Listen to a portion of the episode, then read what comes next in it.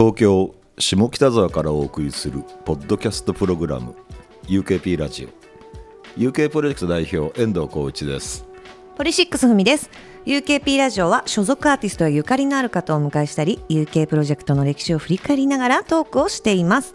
皆さんからの感想などもお待ちしています。ツイッターでハッシュタグ UKP ラジオをつけてつぶやいてください。さてここ最近は UK プロジェクトの歴史を振り返りながらお送りしてきましたが第10弾。10回もやってて、ね はい。はい。で最終回です、ですね。えー UKFC オン・ザ・ロードやうんこれからの UK プロジェクトについてお話ししていきたいと思います。UKP ラジオえっと、UKP ラジオの7回、7回目ってもう1年ぐらい前じゃない？きっとね。結構前ですよね、はい。1年までいかないけど、ね、ボリューム去年7でも、えーお話ししましたが、夏の恒例イベントとして2011年にスタートした UKFC on the Road、はい。ね、だから去年が10回目だったのかな？10回目でオンラインでやって。はい。でその第1回は、えー、とビッグママ、えー当時のシャンペーンアレキサンドロスね、はいえーポリシックス、ザ・ノーベンバーズ、テレフォンズの5組でスタートしましたね。ですね5組で。最初の頃は5組でスタートして、なるべくだったらその、まあ、やっぱりこのナナスフェスがすごい、いろんなところであったんで例えば東京東京もあるし大阪もあるよねみたいな、じゃあじゃあそこはちょっと外していって、その僕たちの、まあ、その時は5バンドか、はい。5バンドで一座を組んで、あのフェスがない土地でもそのなんかまとめて見てもらうっていう機会を作りたいなと思ってたのが本当の始まりだったんだけどね、だから on the Road なんですよね。はいはい、うんうんうん。だからまあツアーだったんですけどそうですね。一番最初は仙台、新潟福岡か、はい。その3か所。そうですね。仙台僕ねあの実家仙台だったんで。そうですよはい。ねうん。仙台行くといいなと思って。ああ行きましたね。覚えてる覚えてる。あのライブももちろんなんですけど、うん。なんか打ち上げうん。めっちゃ覚えてるなそれぞれの。あそうあだからそうそう。だからみんなその UK プロジェクトとかあるいは UKPM に所属みたいなことなんだけどやっぱちょっとジャンルがさやっぱ違うから、やっぱポリシックスノーベンバーズとかさ、やっぱあんまり対バンはしたことないよね。うんなかったですね。ないし、うん。うん、そうまあ、うん、テレフォンたテレフォンズとポリシックスは近いけど、でもポリシックスとシャンペーンとかもそんななかったはずなだし。かったですね。だだからそこでせーので集まって特にまあ東京以外の場所で、まあ、ホテルも一緒で、打ち上げ会場みたいなね、なんか。あれ面白かったね。面白かったですね、いや本当あれがなかったら多分そのシャンペーンだったり、んうんうん。今ねアレキの、えー、とあとビッグママだったり、ノベンバー仲良くなる機会がなかったんじゃないかなっていうぐらいそうだよね。接点なかったんで。そうそう、うん、なんかぐっと距離感がそう縮みましたよね、そう。でもこうやって見るとあれですね。本当そうやっていろんなとこね福岡仙台、新潟行ったり、もう今度は東京で大きいとこでやったり、こう配配信はいはい、したりとか去年は配信ね。ね、なんかこういろいろ経て経てますね。うんそうですね。すごいよね。ポリは皆勤賞なんだね。うん、うんうんうん。最初はだだから最初はやっぱりそのもちろんゼップとか、すなゼップとかさあと、あロゴス福岡ロゴスだったかな、もちろんワンステージで、その5バンドやるみたいな、うんうん。なんか面白くてやっぱああいう時ってさそのあの楽器のチームとかがさ、なんかすごいユニオンするじゃん、なんか。テックさんたちがね。そうそう、ポリシックスの楽器の人がいて、テレフォンズの楽器の人がいてシャンペーンの楽器の人がいてその楽器のスタッフ同士がさすごい連携してさ、もう全員でやるぞみたいな感じがあって、ああれすごい面白いんだよね。いいっすようね、んうん、まあ、だって別に自分のアーティストだけやればいいじゃんっていうふうになる人もいるけど、なんないんだよね。なんか。がっつりみんなこう、うん。手伝うというか。そうそう現場をね、一緒にやる。なんかこの人たち面白いなと思って。まあどっかではさ、なんかライバルだったりもするわけじゃない？なんか、なんか。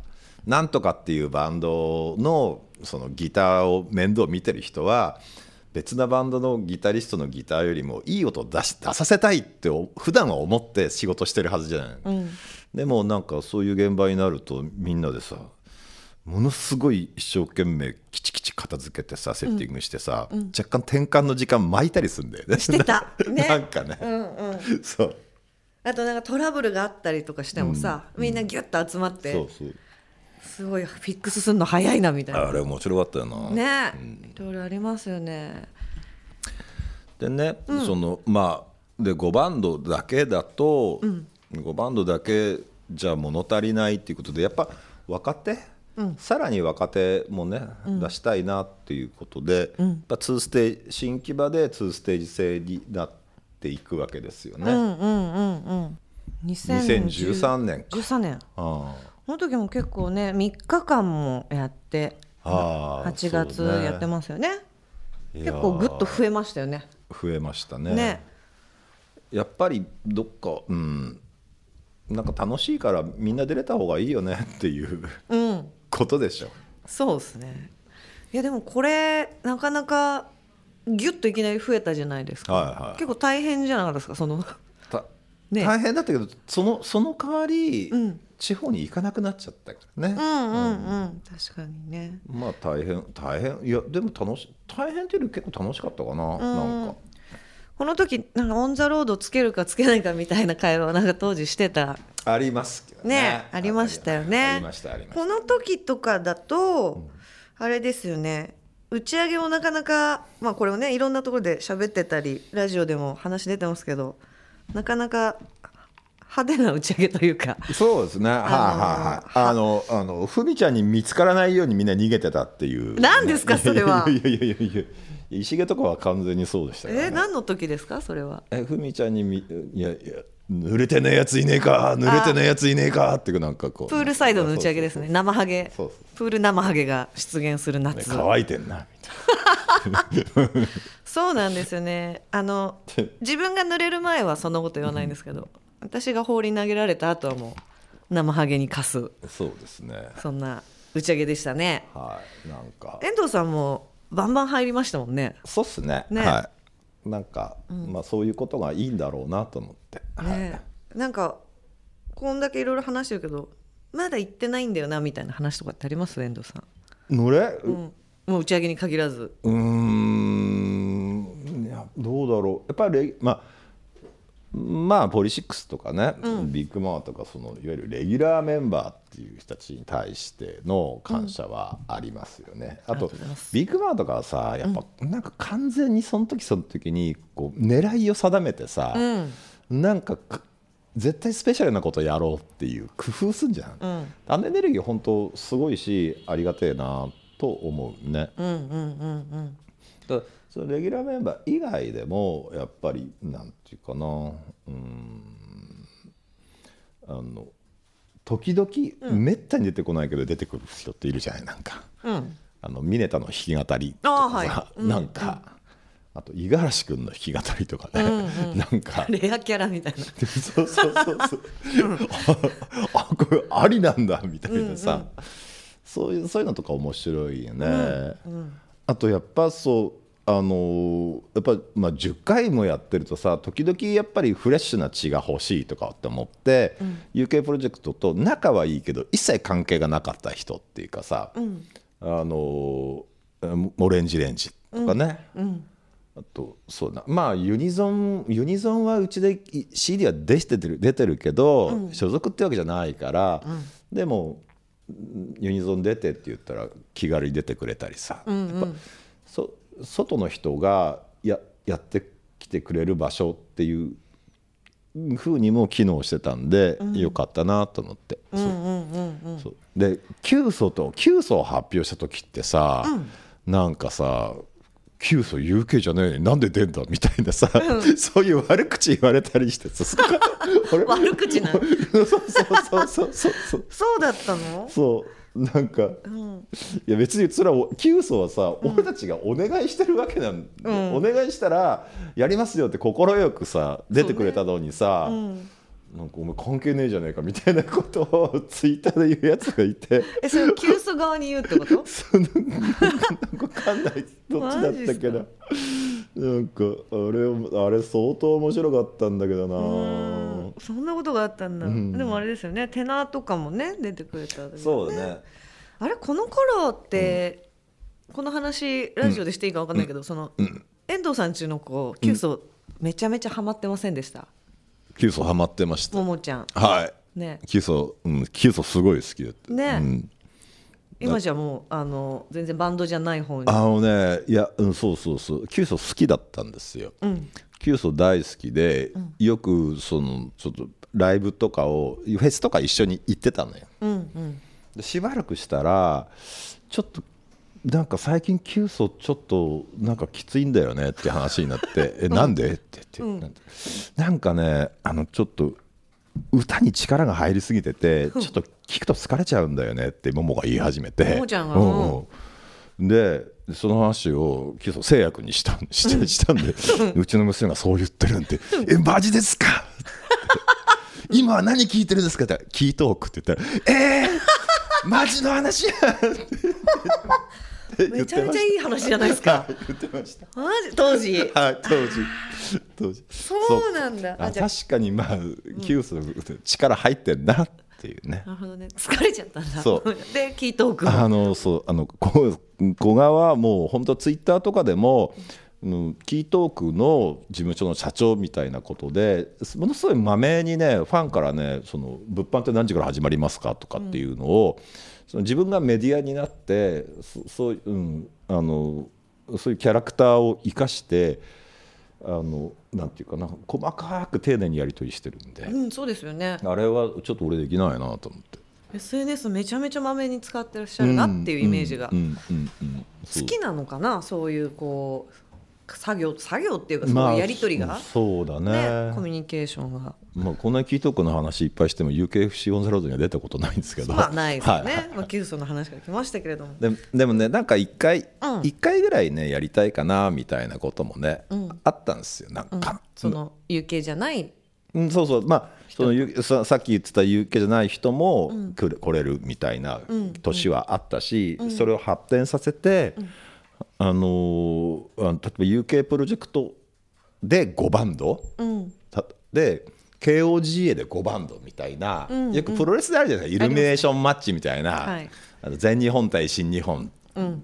対抗戦みたいなさ、っていうことやりたいよねって結構前うん何年か前に古賀と話してて、うんうん。話してたんですよ。で,、であの CCO でね、これこれ考えたらいいいいんじゃないって分かりましたこ古賀もなんかじゃあじゃあ UK 今年の UKC それでいきましょうってなって、でとりあえずやっぱりこれプロレスのねあり方としてはまずは喧嘩しないといけないんじゃないですかみたいな。うん。えそうなの？みたいな。でまずまずまずけんまず喧嘩して、で仲直りままたは決着をつけるのが UKFC on the Road の場所なんだってこれ面白いねって師匠で飲んでて、でここがすっごい酔っ払って帰って、その喧嘩しなくちゃいけないって話だけ覚えてて、ツイッターに UKP って書いて一言だけ見た見た見た。出てで俺俺次で会社行ったら「遠藤さんなんか昨日ありました」って言われて「いやいやいや俺何もしてないよ」って「なんか小川さんがすごい怒ってるんですけど」って。でもういやいやいや小川ちょっとそれやめようぜって。そのなんていうかちゃんとシナリオがあって喧嘩しししでお前いきなり家帰って「って書いただろう」っつって。あ「すいません」みたいな。ありましたよねなんかあれひでえなと思って。だっていまだある一部じゃなんか本当に喧嘩をしててもう今は大丈夫なんですねみたいな風に見れてたりもするでしょ？そう。で俺ね。でねでそう。でなんだかんだあってその企画が流れちゃったんですけどね、なんか。それツイッターでやり取りしてるのを見ましたよ。そうだよ。なんか説明までしてた気が。なんかひどいよねったな。でもねなんかこうそういういろいろこののもいいなああいうのもいいなみたいな面白そうなこともありますけど、うんねコロナがなかなか収まらず今年とかねなんかこう考えてたりすることってあります？そうだね。まあまあまあ本当の本当を言えば、こ今年ってやりたいけどやれんのかなっていうのがでかいよね。そうですよね。去年オンラインでやってそれはそれ楽しかったけどオンラインを2年やるっていうのもちょっとなんか、うん、発展しないなっていう感じだから、そのや やれるんだったらやりたいよね。やっぱ今今時のルールだとやっぱりコーストでは普段だったら2,000人ぐらい入れるところに、じゃあ500人とか600人しか入れられないけどやりますかっていう話だと思うね。でそこには意味はあるとは思うけれども本当に600人入れられるのかなみたいな。うんでやっぱそのいろんな会場で無観客にしてくれとか中止っていう要請が来てる来て、で無観客中止したりする人いっぱいいたんだけど、それがじゃあ今年の7月とか8月とかにないのあるのっていうね、ちょっと分かんないよね。っていう、ねやれるんだったらねやっぱりやりたいですよね。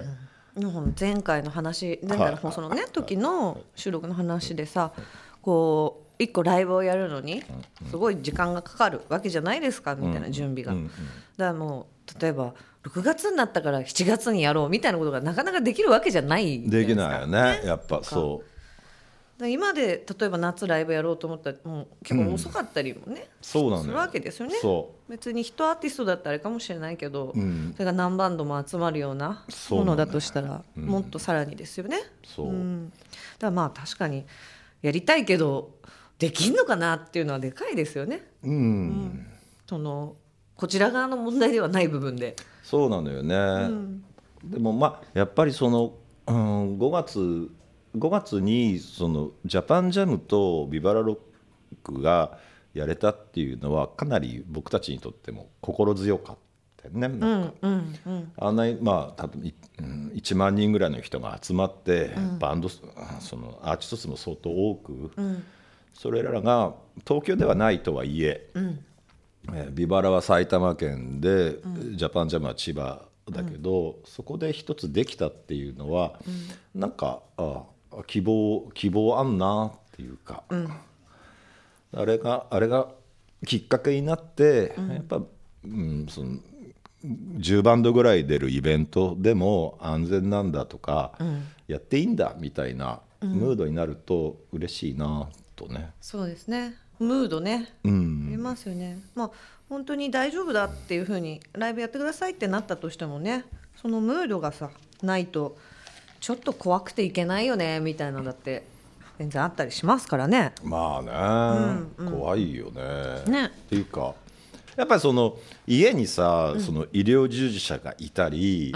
あとなんていうかなあの保育士さんとか。うんうん。うんあと高齢の人がいるとか。そうそうそうそう、やっぱりやっぱり行きた行きたいけどやっぱり今はダメみたいな、でもまあ行きたいけど今はダメがずいぶん長くなったよね。本当ですね。あこののうん。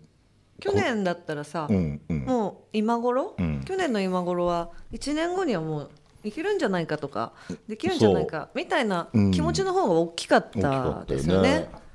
だって、まあ、コロナコロナだからさ、みんなアーティストの人がさ家に引きこもって暇だろうと思って始めた UKP ラジオがですよ、もうもう45回か6回ぐらいまで行きそうですよ。そういうことですよね。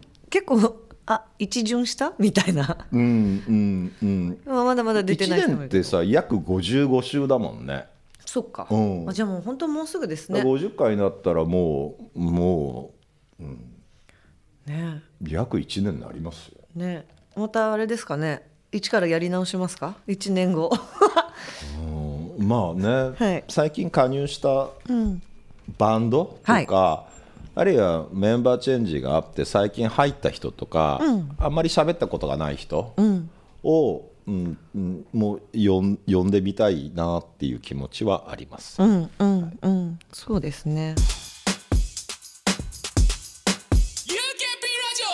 えー UK プロジェクトは2019年に再び引っ越しをして今の社屋に。はい、もう台座じゃないですからね。住所は北沢です。そうですね。ね。はでそして去年は新レーベル、はい。ハイライトをえー設立、は以前レーベル第一弾アーティストのピーナッツバター西原君も来てくれましたが。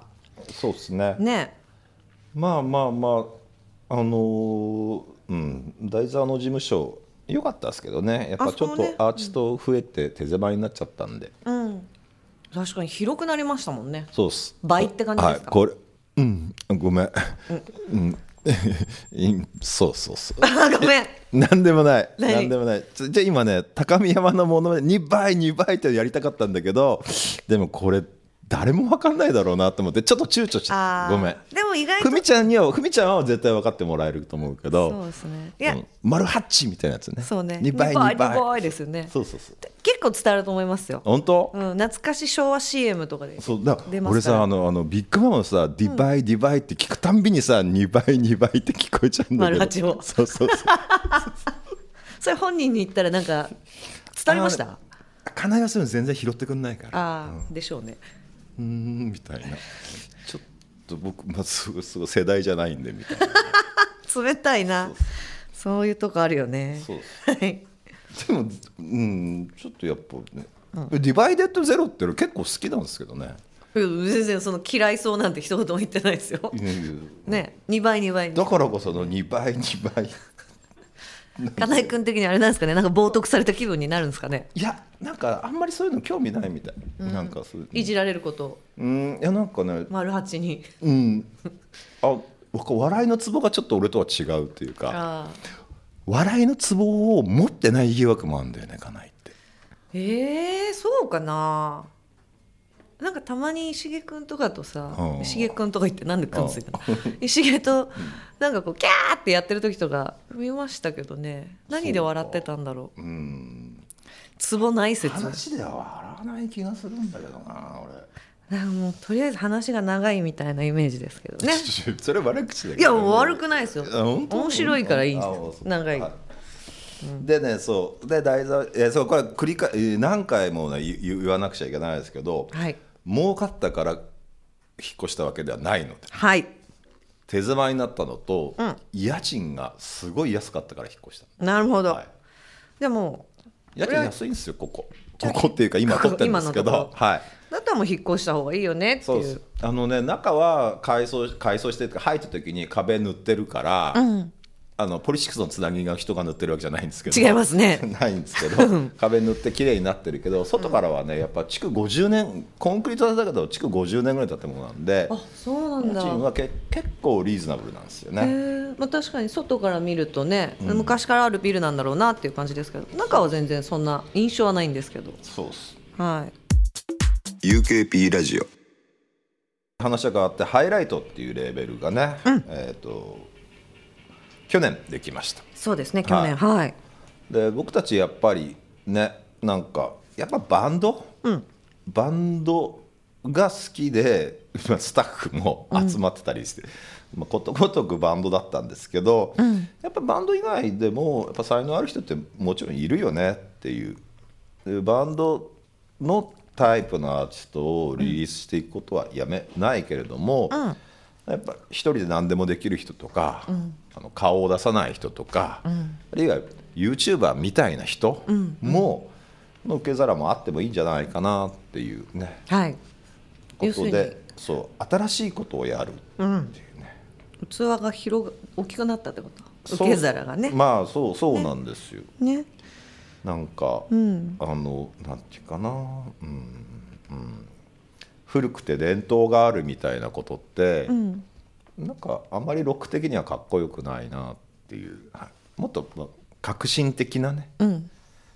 あのはい。そういうのなんて言うんだっけ、うん？うんうん、なんかわかん、うんうんうん、レボリューションみたいな。レボリューション。はいはいみたいなね。なんか,、はい、なんか新しい。えはい。合言葉だって新新発見ですからね。そうそうそうそう、そうっす。ねだからジーマーみたいな感じですよ。違いますかね？いやいやそういうことだと思います。発見。ね。はい。ね。であれですね。ストリーミングを軸にした。そうですね。デジタルリリースに特化したレベル。そう。もちろん CD は出していきたいですけれども、やっぱりどうなんだろう。うーんみんな、うーん手軽なのはやっぱりストリーミングだよね、なんか、あれですか？やっぱ CD よりそのリリースするのも手軽というか身軽というかそういうのってあるんですか？デジタル。あのねやっぱりうーん 一つは CD 作んなくていいじゃないですか、でえジャケットも作んなくていいじゃないですか、だからその分は楽身軽だけれども、やっぱりその相手相手になる会社が結構やっぱ、まあ、アップルだったりスポットやって大きいじゃないですか、はい。であるいは、まあ、最近はアマゾンとかね、でもそういう会社にはそういう会社なりのルールがあるから、そこに対してやっぱりここのここには30日前に納品してなくちゃいけないとか、ここには40日前に納品してなくちゃいけないとかっていうその期間のルールは結構強いよね。うん。まちまちなんですか？うんうんうんそうだね、うん、だからあのー CD だったらさ本当に、まあなんていうの？一生懸命家でさ、組み立ててパッケージしてさ、そレコード屋さんに「持ってきました!」って言ったらさ、今日から置いてくれるみたいなさ、それ言い過ぎだけど、そういう話あるじゃん、でもデジタルの方がもう少し融通きかないかななんか。もうバチッとその期間でっていう。なんか CD ってまあ大体レコーディングが終わってから1か月で短いけど1か月で発売とかって言われるけど、本当頑張ったら2週間レコーディング終わって2週間でジャケットも印刷してプレスもして、で発売っていうとやれる時あるもんね。うん。いやそれよりも時間がかかるってことだ、うんうんうん、だからデジタルだから、もう簡単にできるなと思って油断してるとなんか全然間に合いませんみたいなことはあって、身軽さもあるけどちょっと不自由さもあるかな、うーんでもそういうのまた変わってくんですかね。そうですね。ね。だなでも僕たちもね、なんか頑張んないといけないなと思って、やっぱあんまりそううんあまり大きな声では言えないですけどね、なんかね Apple Music だって Spotify だって、実際にその人たちはね演奏したり歌歌ったりしてないんですよ。うん。その仕組みを作ってる。はい。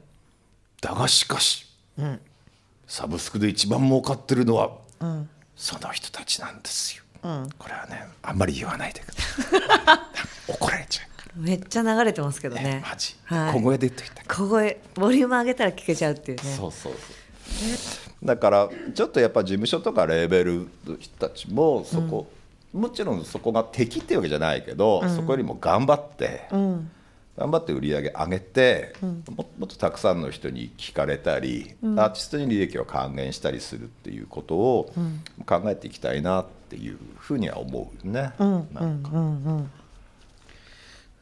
ね。これねそうそうこの話はねすんげえ小声で長くなるんだけどやっぱコンテンツを作っている人よりも、そのコンテンツ置く場所とかルールを作った人の方が今は強いんだなっていうなんかね、その印象ありますね。なんかちょっと前はねちょっと前っていうふちょっと前って20年前だから古いんだけどやっぱレコード会社って音楽業界だって一番強くて、一番お金持っててパワーがあったね。うんうん。だあのその例えば「紅白歌合戦」とかはさ、もうそのあなた出てくださいって言った時に事務所に行くんじゃなくてレコード会社に来てた、なんか、そのぐらいレコード会社強いもんだったんだけど、そのバンドがすごいいっぱい売れ売れるようになって、たくさんその武道館とか球場でやったり、CD が売れるようになってきてやっぱ事務所の時代が来たんだよねなんか。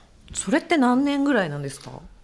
体感温度としては、この間言ってたいろんな人が大会場でやるそれからフェスフェスがすごい隆盛になった。10年ぐらい前じゃないかな、10年ぐらい前うんなんだ、15年15年から10年ぐらい前はやっぱもうレコード会社よりも事務所だよね。あもうなっていたっていう。になりつつあっなりつつあった、うん、たでレコード会社の機能って何なの？みたいなさ、プロモーションですか？みたいな、タイアップ取ることですか？みたいな。だまあまあ言ってみれば誰でも CD ってもうプレスしちゃしちゃえるし、まあ、なんなんうんインターネットで通販もできる時に、レコード会社の役割って何みたいな話は、よく話されてたのはやっぱ10年から15年ぐらい前じゃないかな。でその時プロダクションの方が強かった気がする。なんかその時は。でそそこからもう今になかけてこうそういう形が。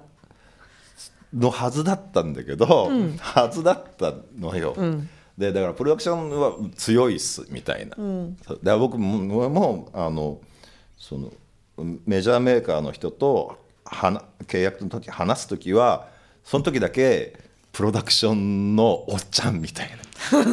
顔で話すわけです。雑って感じの。そうそうそうそう、えーみたいな。なんか、えーどう大切にしてくれんの？みたいな。なんかちょっとちょっとね。ちょっとこうそう。ちょっと上があるみたいな。でその時はプロダクションの方が力が強かったんですけど、やっぱそうだね。サブスクが流行るようになって、でさらにコロナが来たらやっぱり今は完全にやっぱレコード会社の方が力っていうか、元気があるね。でサブスクってそのなんていうかな過去の資産をどれだけ持ってるかっていうことで強いそうですよね。まあ、古くは古くはそのやっぱビビートルズってさビートルズ持ってる人ってさ、すごいよねみたいな話あるじゃないですか、はい。だからそのか過去原盤をたくさんも持ってれば持ってるほど強い、うん。でなんかレコード会社って今強いよなって思うね、あの、うん、うちでもそんなに古くないけどさ、やっぱそんなに古くないけどやっぱ「ゴーイングステディ」とかさ、それからもうもうきのこ帝国じゃないけど、まあ佐藤千亜妃さんソロになっちゃってるけどでもやっぱきのこ帝国とかはよく聞かれてるし、まあまああの時出し出し出しといてよかったなみたいな音源って多いよね。だだからそまあそんなこんなもあってですね、そういうことがねハイライトにもつながっていけばいいかなと思って。そうですね。でも本当んなんかそうサブスクのレベルって、そのなんていうかな。あのまあポンと組み立て組みちゃんと組み立て狙いすまして今日リリースって今日1位みたいなやり方もあるけど、やっぱ1年前に出した曲が、うんどっかで誰かに発掘されて、一まあ、1年経ってヒットするみたいなことって増えてんじゃん。あれってなんかなんか、まあ、アーティストにとってもスタッフにとって楽しみあるよなみたいな、いや聞く側もそうなんじゃないかな、前は自分から取りに行かないととかまあラジオとかもあるけど、うんうんそれもっと手軽に、全く自分だけだったらこう手を伸ばさないような音楽を簡単に前よりもこうアクセスできるわけじゃないですか。そうね、うん、そうね。その感じっていうのは。だからやっぱこのハイライトっていうレーベルの人って大体若いじゃないですか、まあまあに二十歳ぐらいの子もいるし二十歳になってない人もいたりして、その人たちいい悪い別にして CD 買ったことないような人っているもんね。そうだよね。CD 買ったことないけど音楽やってますみたいな、うんうんうん。これってすごいなね。いやでも本当ねこういうレーベルもね、うん。今の時代象徴してると思うんですけど、30年以上の歴史を、この UKP ラジオで振り返ってきて、はいはい。いろんな時代の流れとともに会社は歩んできたのがね、はい。本当によくわかりました。そうなんです、ね。は本当すごいな。でもまあ過去の話を30年以上ね振り返りましたけれども、これからのニュー系プロジェクトのお話なんつうのもちょっと伺えればなんて思うんですけどどんな会社にしたいとかなんかそういうのあります？ざっい、くりこれこれなんかね、あのうん。やっぱちょっと俺ある、うん、あるっていうことはいいことなんじゃないかなと思って、そのまあ例えばなんとかっていうバンドが UK を卒業してでも帰って帰ってこれるかもしれないっていうかいつまでもそこにあるっていう、だまあうん。まあ、UK, から離れていく人ももちろんいるわけじゃないですか、離れていってもなんかまだあそこには、うんうんうん、UK みたいなもの残ってる。なんだったらもう一回そこに戻ってきてもいいみたいな、そういうのがいいかなと思ってるね、で、まあ、ライブハウスのあり方ってきっとそうじゃないですか。200人のキャパのところを前にできるように頑張って200人200人じゃ全然、うん、もう足りないよみたいな、1000人ぐらいいられるんだよって言った時に、まあ、1000人の会場に移るじゃないですか、でも時々もう1年に一遍とか2年に一遍とか、もう実際には1万人とか2万人とか動員できる人がそのライブハウスに戻ってくるみたいな、そういうことがなんか、うんまあね、うん、自分の気持ちには合ってるかな、なんつうんですかねそういうの。なんか実家じゃないけど。何なんだろうねうん、ふるさとじゃないけど。なんだろうね。いやいやいやうんうんそうだね、まあそこにあるよっていうことを続けていきたいなとは思ってるけどね。継続、はい、もう片方では、やっぱりその、まあ、ちょっと自慢っぽくだけどなかなかうちの会社のスタッフって辞めないですよ。うんうん。確かに長い人多いですよね。そう。長い人多いん。で、会社がどんどん高齢化していくんですよ。はい、でちょなんかあのフリックってなんだっけみたいな、うん、入力。えフリックって合ってる？合ってます。あフリック入力。そうそうそうでできない人が増えてるよねでそれが、そういう人たちが、そのなん、うん、あの現代のはい。若者のための音楽を作っててセンスがマッチするかどうか不安じゃないですか、うんうん。そうするとやっぱ若い人を入れていくしかないなっていう、ね。新入社員で20歳の人とか、なんかまだ、まあ、19歳みたいな人たちの血とか、そういう感性を積極的に取り入れていこうとは思ってるんですけどね。長いからっつってこのはい。新しいものを排除するんじゃなくて、知らないものはそんなかそうなんです。若い人たちのものとかじゃなくて、はいはい、だからまあいろんな会社があっていいいいんだけどやっぱ古くからもう100年前からなんか酒造りの手順は一切変えてないみたいなそういう蔵もあるわけじゃないですか。はい。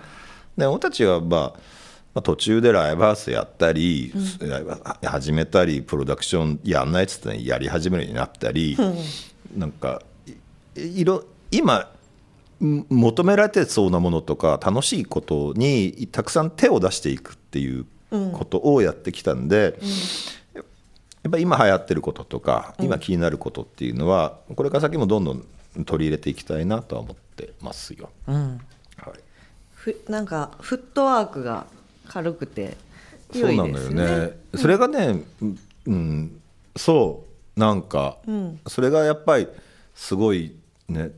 グーグルとかに対抗するにはね 何言ってんの俺。わかんない。いやいや大大企業に対抗していくには、そのフットワークの軽さと判断の速さみたいなものでしか対抗していけないんじゃないかなっていうふうには思ってますけどね。そう考えるとすごいですよね。この30年の歴史がね。えどこにくっついた今。わかんないけどこの すごいなと思って、はいまあ繰り返しだけどやっぱり、じうん、30年ぐらい続いてるからいいというわけではなくて、やっぱり続いていくからにはもっともっと新しいことっていうか、なんか、うん、なんかトライしていくようなことがねはい。いっぱいあるといいなと思ってますけどね。はい。い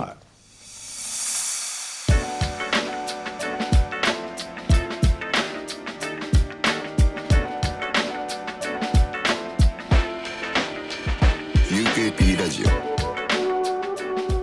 オ。はい、そんなこんなでお送りした第46回目の UKP ラジオ。いかがだったでしょうか？はい。いやもうそのフットワークね。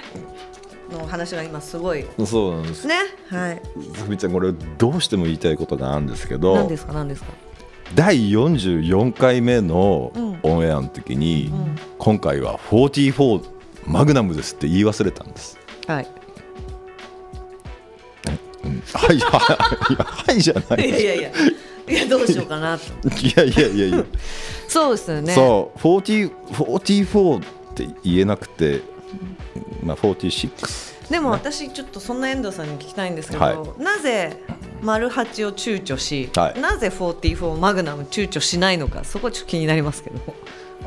いややっぱマルハッチは、そその時にその当時の CM を見てない人もいるじゃないですか、44マグナムは、大体こういう仕事してる人分かんない人いないじゃないですか。世代ないですか？世代。44番組は世代超越してますから。そうさようでございますか。あと言葉として強いんです、まあ言いたいですよね。そうです、だから44っていう文字を目にしたらう、ん。もう頭の中で必ずマグナムがまあ、僕らの中では44とは言わないですから、まあ、マグナムだよねあマグナムなんですね、はいマグナムといえば44ですからはいはいそこはもうついてるそうそうなるほど。だそうです。は、はいいえー UKP ラジオこれからも続いていきますので引き続きよろしくお願いいたします。えー感想や質問などぜひハッシュタグ UKP ラジオをつけてつぶやいてください。UKP ラジオのツイッターアカウントもあります。ぜひこちらもフォローお願いします。UKP ラジオは UK プロジェクト遠藤浩一とポリシックスふみがお送りしました。「